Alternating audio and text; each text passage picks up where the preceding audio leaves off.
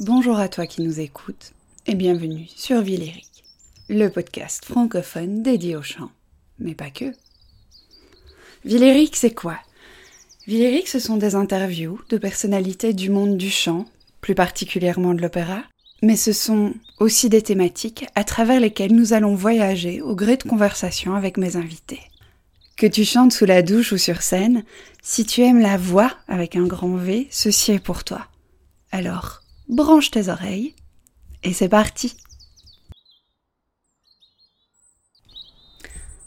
Pour ce huitième épisode de Villéric, j'ai la chance de recevoir un homme. C'est plutôt rare dans Villéric, donc on s'en félicite. Il s'agit du ténor belge Sébastien Romignon Ercolini, qui a aussi de multiples casquettes, parce que non seulement il est ténor, mais il est aussi directeur du théâtre Poème à Bruxelles, et il est aussi œnologue.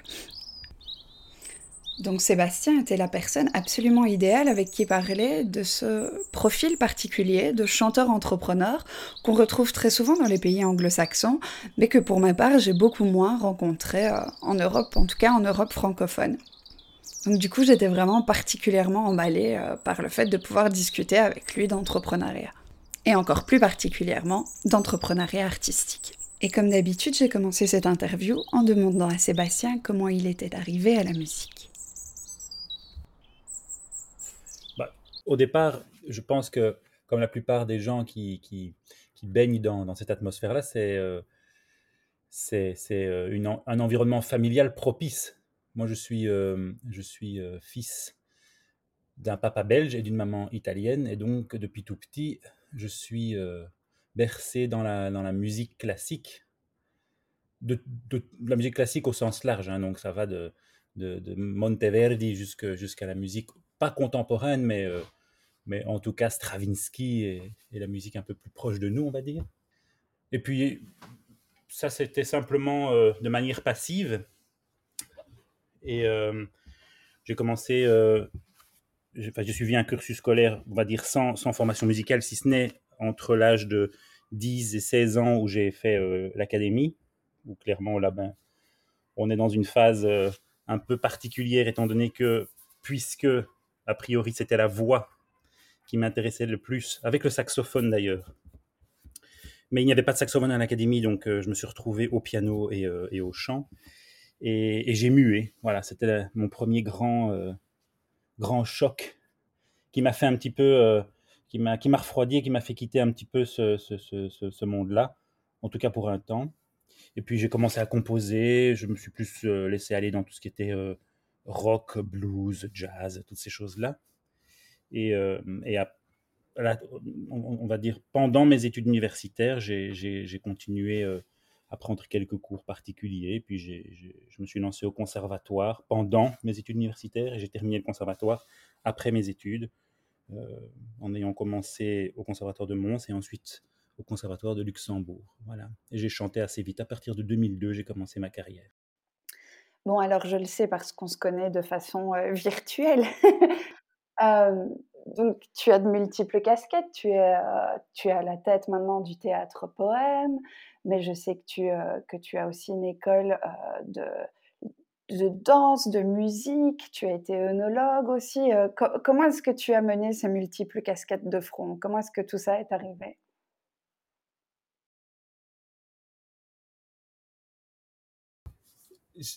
Je pense, je pense, et j'en suis, j'en suis même persuadé, que hum, il faut avoir des passions. Et peut-être il faut essayer de se donner l'objectif de vivre de ses passions. En tout cas, moi, c'est ce que j'ai toujours voulu faire. Des, on va pas dire des petits, parce que quand on est petit, on a encore cette insouciance, mais je crois que je l'ai encore un peu d'ailleurs. Mais à partir d'un certain âge, j'ai décidé de manière indiscutable que j'allais vivre de mes passions. Alors, on passe pour un, on passe un peu pour le fou du village, pour le fou des auditoires, mais, en fin de compte, ça marche. Et aujourd'hui, je peux dire que je réussis à vivre de mes passions et de tout ce qui m'anime depuis tant d'années. Et c'est d'autant plus intéressant que, que, quoi que je fasse, que ce soit administratif, euh, que, que, ce soit euh, artistique, que ce soit ludique, que ce soit très contraignant parfois, mais je le fais avec cœur parce que, parce que j'estime que ça fait partie du jeu et que j'ai eu eu cette envie profonde de le faire et que maintenant j'y suis, donc il faut le faire. Voilà. Il faut se donner les moyens d'y arriver. Et euh, en partant du principe qu'il n'y a jamais de hasard dans la vie non plus, les choses qui, qui, qui, qui occurrent, il faut les saisir et, puis les développer, leur donner leur chance, donner la chance au produit. Voilà, c'est ce que j'ai fait. En me laissant le temps de le faire, bien entendu.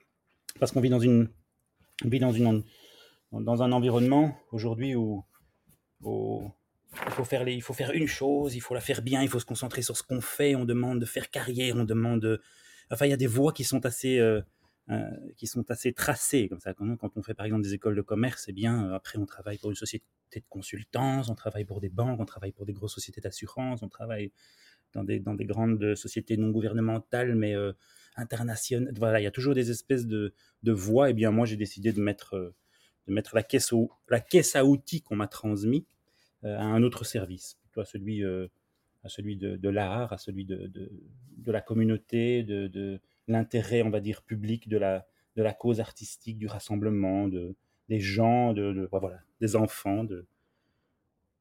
C'est plus une, démarche humaine et humaniste, j'ai envie de dire. Voilà. Jusqu'à aujourd'hui, ça marche. Ça prend un peu plus de temps à se mettre en place, mais une fois que c'est en place, c'est assez agréable. Comment, enfin, ça c'est une question enfin, qui peut être rhétorique, mais comment est-ce que tu expliques que tu es un des rares euh, chanteurs entrepreneurs en Belgique? Euh, C'est un profil qu'on rencontre assez peu dans les pays francophones, alors que dans les pays anglo-saxons, c'est quelque chose d'assez, euh, peut-être pas commun, mais qu'on peut observer. Je pense que c'est pas, ce n'est pas qu'il en manque, au contraire, parce que j'en ai, j'en ai rencontré beaucoup. Je pense qu'on a peur de le dire. Il y a une grande pression chez nous sur le monde entrepreneurial alors surtout si c'est lié à l'artistique, il y a une grande pression et je pense que les gens font ça en sous-marin, essaient de développer leurs petits projets de manière, euh, de manière simple et de manière euh, discrète. Alors qu'effectivement, dans les pays anglo-saxons, ou par exemple euh, dans les pays plus proches de nous, hein, je vais dire la Hollande, il y a énormément de projets, de projets privés et il y a énormément de, de, projets qui démarrent des conservatoires, puisque c'est les, directeurs et les professeurs des conservatoires qui les, qui les soutiennent et qui, les, qui exhortent les étudiants à, aller de l'avant et créer leurs projets. il y a des concerts obligatoires, ils les organisent dans des bars, dans des cafés, euh, chez des privés, parfois même dans des, dans des squats. Moi, je me suis retrouvé comme ça à Rotterdam dans des, dans des plateaux de bureaux désaffectés. Dieu sait s'il y en a à Bruxelles. Hein. J'ai déjà tenté le coup. Alors ici, il y a un gros problème, encore une fois, c'est les contraintes urbanistiques, communales, administratives, tout ce truc qui pèse une tonne et qu'on a du mal à lever quand on a 20 ans. Un peu plus de facilité à 30 et à 40 ans, ça devient voilà, une, galère constante, mais on parvient à, trouver, des, à trouver des, moyens de le faire. Mais clairement, dans ces pays-là, on a moins peur de, de tenter sa chance, d'y aller, d'oser. Et puis surtout, les gens suivent. Il y a un public, il y a un public qui est demandeur. Chez nous, c'est un peu plus compliqué de faire sortir les gens de chez eux, surtout avec euh, avec de la musique classique ou avec euh, du théâtre, euh, du jazz. Voilà, ça, commence à l'effervescence commence à naître. Alors clairement là, avec cette épidémie, cette pandémie, on, a un gros coup dur qui nous tombe sur sur la tête à tous. C'est un peu compliqué à, gérer. Alors on reste tous chez soi, c'est très bien. On vit en famille c'est ce que j'écrivais d'ailleurs sur les réseaux sociaux. J'ai profitez-en pour euh, pour créer votre petite euh, votre petite compagnie privée à la maison, chantez, jouez, euh, lisez, dites votre texte, voilà, devant votre meilleur public, qui est votre famille en fait. Ça commence là, tout commence là. Hein. on a tous petits fait des spectacles pour ses enfants, pour ses tontons, ses tatas, ses oncles, ses grands-parents. Eh bien, en fait, il faut continuer. Il faut continuer. Et c'est comme ça que que naissent ces petites compagnies. Il ne faut pas avoir peur de le faire, il faut le faire. Et il y a des théâtres qui accueillent aussi ces projets-là, notamment le théâtre poème que, effectivement, dont j'ai repris la gestion et qui est un projet extraordinaire. Et on accueille justement aussi ces. J'en ai quelques-uns qui passent me voir et je trouve les projets souvent très intéressants et surtout l'énergie qui est mise, euh, qui, est, qui est injectée dans ces projets. Voilà, ça me tient fort à cœur. Qu'est-ce que tu donnerais comme conseil justement des jeunes chanteurs ou moins jeunes d'ailleurs, mais pour euh, ces gens qui ont envie de se lancer dans, l'aventure entrepreneuriale artistique? Bah, Déjà de le faire. il, faut, il faut déjà commencer par faire quelque chose, ça c'est l'essentiel. Il ne faut pas avoir peur de l'échec, il faut y aller. Dès qu'on a une idée, il faut tout faire pour, euh, pour la faire vivre. Alors clairement, ça prend du temps. Aujourd'hui, on a des moyens qui nous permettent d'accélérer le processus qu'on n'avait pas il y a 20 ans, mais je fais un peu vieux con quand je dis ça, mais c'est vrai. Voilà, moi, quand j'ai commencé avec mon association, euh, j'avais encore un ordinateur qui faisait qui faisait un bruit de vieux fax. Donc, euh, mais mais, mais aujourd'hui, on a, des moyens de communication tellement extraordinaires, rapides, efficaces. On peut contacter les personnes clés directement, les investisseurs éventuellement. Voilà, il faut le faire, il faut bouger. Il faut... Quand on a une idée, il faut foncer, quoi qu'il en soit. Et puis, il existe aussi, alors là, voilà, j'ai encore prêché un peu pour ma, chapelle, mais il existe ce qu'on appelle des incubateurs artistiques. Ça, c'est la vocation de, ma structure. C'est que c'est une structure qui accompagne en fait ces projets-là, qui permet, par le biais de cette structure que j'ai créée, de lancer des projets, de tâtonner le terrain, de, profiter de l'expérience acquise, de, travailler avec un groupe. Alors j'ai pas mal dans mon entourage de, personnalités euh, du monde plutôt, euh, on va dire, business pur, qui peuvent aborder euh, le projet avec un œil on va dire, un peu plus critique au niveau financier. Et puis, à côté de ça, des amis très musiciens, donc eux, pas du tout axés business pour le coup, mais qui ont un œil beaucoup plus critique au niveau artistique. Et donc, on essaie de faire une pondération entre ces, points de vue-là. Et puis, moi, j'interviens avec mon.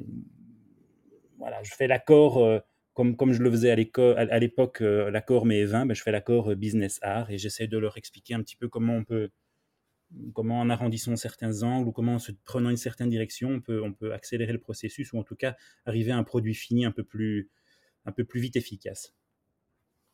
Et qu'est-ce que tu vas rechercher justement euh, chez les chanteurs avec qui tu travailles? L'authenticité, la joie de faire ce métier, l'humilité. Ça, on, le sent très vite en fait. Hein. C'est un milieu assez égocentrique, assez égocentré. C'est pas une critique, hein, c'est vrai, on le voit aujourd'hui d'ailleurs. Tous, tous les artistes, et, ce n'est pas une critique, hein, je, voilà, ça fait partie du jeu, sinon on ferait pas ce métier, mais on aime malgré tout qu'on nous regarde, on aime qu'on nous entende, on aime se faire entendre. Hein. et donc clairement, c'est ce qui se passe sur les réseaux sociaux aujourd'hui, c'est que tous ces artistes sont en fait en manque de sensations scéniques, clairement. Et ben, l'exemple est là, ils sont partout sur la toile, c'est magnifique, on a des concerts euh, à toutes les sauces, euh, sur tous les toits, euh, dans les cheminées, sur les terrasses, dans les balcons, voilà, donc dans les jardins, sur les pas de porte, c'est fantastique. Moi, je pense qu'il faut garder ça, il faut garder cette âme, il faut jamais oublier l'âme d'enfant finalement qu'on a au fond de soi. Et, quand je sens ça chez, chez, les gens avec qui, avec qui je travaille, j'ai une grande joie participer au processus. Voilà. C'est toujours intéressant hein, pour les chanteurs de savoir un peu euh, ce que les. Euh, en fait, j'ai remarqué que souvent. Attends, j'essaie de formuler ma question de façon intelligible. Ça, ça ne sort pas. non, en fait, ce que je me disais, c'est que tout ce côté subjectif de la décision, quand notamment tu as des auditions, c'est quelque chose qui est difficile à appréhender. Et je me dis que toi, avec cette double casquette, c'est très intéressant du coup d'entendre ce que tu viens de dire pour, euh, pour des chanteurs qui débutent, parce que tu es quand même maintenant aussi dans la peau d'un décideur. Oui, mais, je pense un peu différent. Alors, il ne faut pas généraliser, mais j'ai l'expérience des auditions aussi. Et maintenant que j'ai l'expérience de l'autre côté, clairement, tu sais, malgré tout, on est dans un milieu. Hein.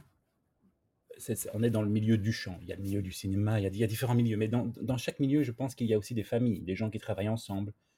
Et je pense que c'est des milieux et des, métiers dans lesquels la confiance est, malgré tout l'axe.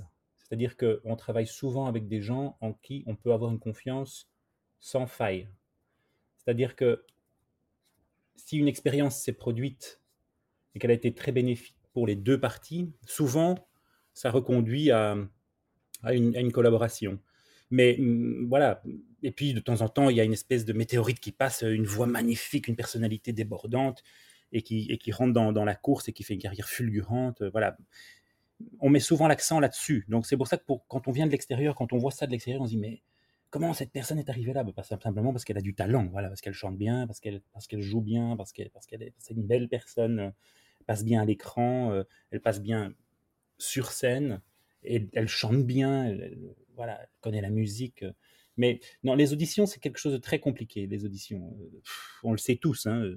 Dans son salon, on est le roi du monde ou la reine, la reine de la piste. Et une fois qu'on est devant six personnes avec le front renfrogné et, les bras croisés, qui n'ont qui qui n'ont aucun sourcil qui bouge et, qui, attendent la fin du morceau pour vous dire merci c'est gentil on, vous appellera. Bon clairement voilà c'est très compliqué. Moi je pense souvent le metteur en scène sait exactement qui il veut comme profil après il y a le directeur musical après il y a le directeur de l'opéra aussi qui a ses petits ses, petites accointances éventuelles avec des agents avec euh, voilà avec des...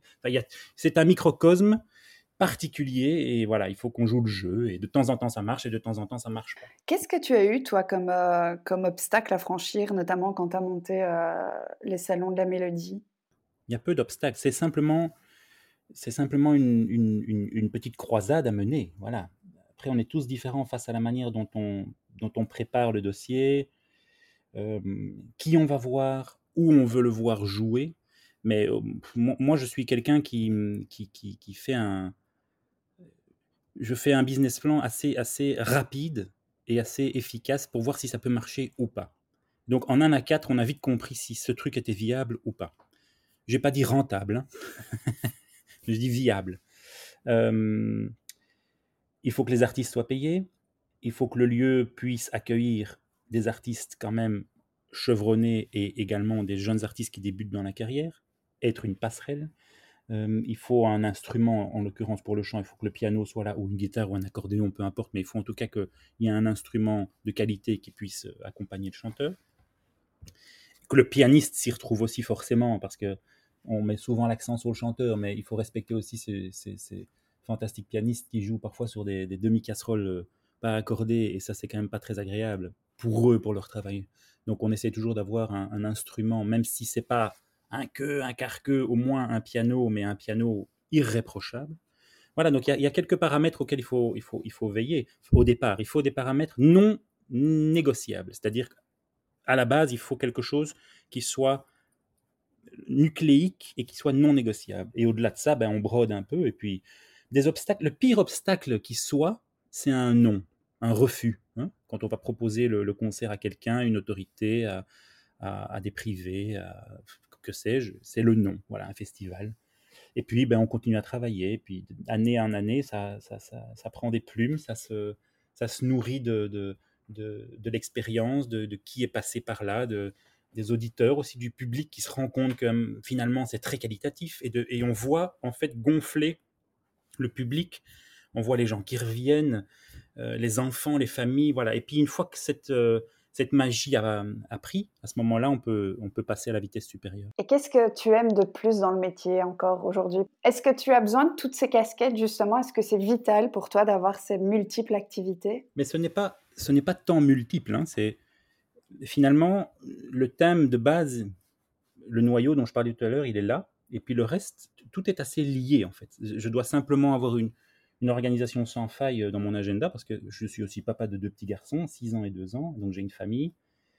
Et puis on gère effectivement euh, deux autres structures avec mon épouse qui, ont aussi, euh, qui tournent aussi autour du bien-être, de l'artistique, etc. Donc oui, tout ça est assez lié. Il faut simplement que tout soit bien coordonné et j'ai un agenda clairement pour ma carrière dans le chant, j'ai un agenda pour le théâtre poème, j'ai un agenda pour Ars, pour l'incubateur artistique, j'ai un agenda pour tout ce qui est euh, gestion de, nos entreprises et y a, on a assez de temps dans une journée. Hein, je veux dire, il faut pas, faut pas se mentir. Regarde là, pour le moment, on est confiné et je me rends compte que c'est la plus belle vie du monde, malgré, malgré, malgré tout. Alors financièrement, c'est un peu la catastrophe, mais, mais ça, ça nous apprend à, à relativiser réellement et à comprendre comment on peut réarticuler nos journées. Et là, je passe des journées avec mes enfants, avec ma femme, avec ma famille, et j'arrive malgré tout à travailler et à avoir une, une on va dire une, une régularité dans, dans, les tâches que je dois faire et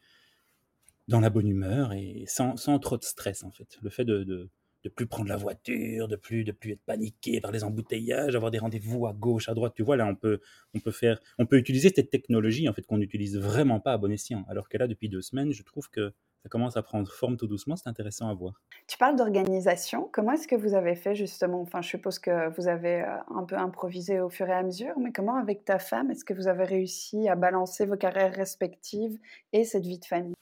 Ah. Eh bien, parce que, parce que j'ai une femme extraordinaire qui, qui, qui, elle, a fait le ballet, l'école de ballet d'Anvers. Et puis ensuite, Rotterdam, elle a dansé euh, chez Tom Simmons, qui est le légataire de Merce Cunningham. Elle a fait une, voilà, elle a fait une carrière dans la danse. Et donc, c'est quelqu'un d'hyper organisé, de très méticuleux, euh, qui rythme l'agenda, qui est, qui, est, qui est assez intransigeante là-dessus. Et moi, j'étais plutôt un électron libre, avec 25 idées à la minute. Et clairement, bon, ça fait, euh, ça fait plus de 18 ans qu'on se connaît et, euh, et 11 ans qu'on est mariés. Donc clairement, là, on a appris à vivre ensemble et, à, équilibrer nos, forces. Et c'est ça qui est fantastique. Et donc là, clairement, ça, fonctionne bien. On, a dû apprendre à se connaître. Moi, quand, Marie m'a connu, ben, voilà, ça partait un peu dans tous les sens et j'avais envie de ci et de ça. Et clairement, là, j'avais la fin justifie les moyens aussi. Donc, je, devais payer mes études, donc je, donnais des cours, des cours. Heureusement, c'était pas très loin de chez moi, donc je rentrais parfois à 2 heures du matin. Euh, le lendemain, je partais à Mons au conservatoire, puis je revenais l'après-midi parce que j'avais une dégustation de vin que je donnais, puis j'achetais du vin, je revendais du vin. C'était un, un, bazar invraisemblable. À côté de ça, je chantais. Donc je devais chanter, aller chanter à Huy le Requiem de Mozart, puis euh, à Anvers, j'avais euh, un concert avec euh, un quatuor vocal, et puis je partais à, Gand pour chanter euh, Les pêcheurs de perles, puis je revenais donner des cours d'œnologie. Sans enfants, c'est un monde magique et ça marche bien. Une fois que tu as une famille, clairement, il faut réorganiser tout ça.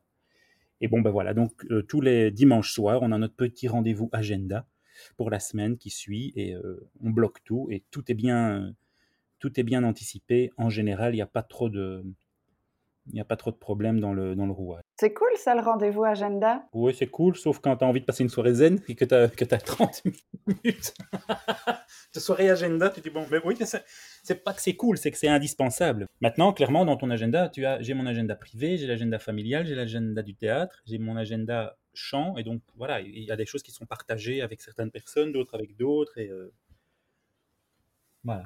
Je, vois beaucoup sur, euh, sur les réseaux sociaux, forcément parce qu'on est confiné, mais de chanteurs qui sont dans l'hyper-stress parce que leur carnet, leur agenda s'est annulé sur les six prochains mois.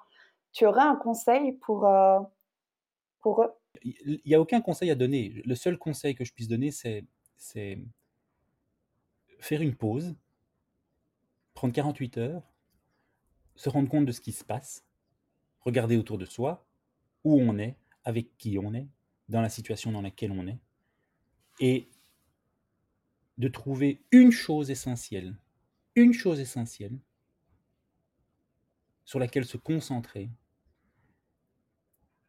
et de se dire, tiens, voilà, si je fais ça, quel que soit le problème qui arrive, quel que soit euh, l'impondérable, quel que soit quoi qu'il se passe finalement dans mon entourage, comme cette, euh, cette pandémie, cette épidémie, si, si cette chose si cette chose essentielle sur laquelle je me concentre est viable, fonctionne, tout le reste peut disparaître. Hmm je ne dis pas qu'il faut mettre tous ses œufs dans le même panier, mais je pense que, voilà, quel est l'essentiel? Quel est l'essentiel dans, sa carrière professionnelle? Quel est l'essentiel dans sa vie privée? Quel est l'essentiel dans ses investissements privés? Quel est l'essentiel dans, je ne sais pas, son mode de vie, de consommation euh, Quel est l'essentiel dans ma, pour ma santé? Voilà. Et essayer de trouver comme ça de, se faire son petit tableau personnel, voilà, quelle, quelle est la chose sur laquelle je dois me concentrer pour chacun de ces postes-là, pour que si jamais, encore une fois, ça se reproduise, eh bien, je ne me retrouve pas dans une situation complètement inextricable. Alors clairement, là, on a tous été pris de court, moi, moi également, et, euh, et clairement, c'est pas facile. Alors, il y a des aides qui sont prévues, euh, euh, voilà. On peut demander, voilà, on peut, on peut. Est-ce qu'on aura, est-ce qu'on aura droit à ça? On n'en sait rien, mais on peut toujours le demander. Il ne faut pas que ça dure trop longtemps, clairement. Là, on a été pris de court. Mais justement, justement, c'est le moment de se dire, tiens, qu'est-ce que je peux faire pour que, si un jour ça se reproduise, eh bien, on ait anticipé, le, on ait anticipé la chose. Et voilà qui conclut cette interview avec le ténor belge directeur du théâtre Poème à Bruxelles, Sébastien Romignon Ercolini, que je tiens vivement à remercier parce qu'il a pris du temps dans cette période euh, un peu compliquée parce que nous avons enregistré euh, cet épisode durant ce fameux confinement dû au coronavirus.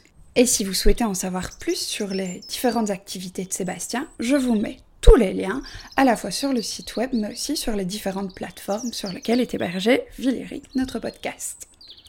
Si vous avez des questions, des commentaires, des réactions à vif, n'hésitez vraiment pas à, nous laisser un petit message, que ce soit sur les réseaux sociaux ou sur notre site web. D'ici notre prochain épisode, je vous souhaite surtout, surtout d'avoir de la musique plein les oreilles.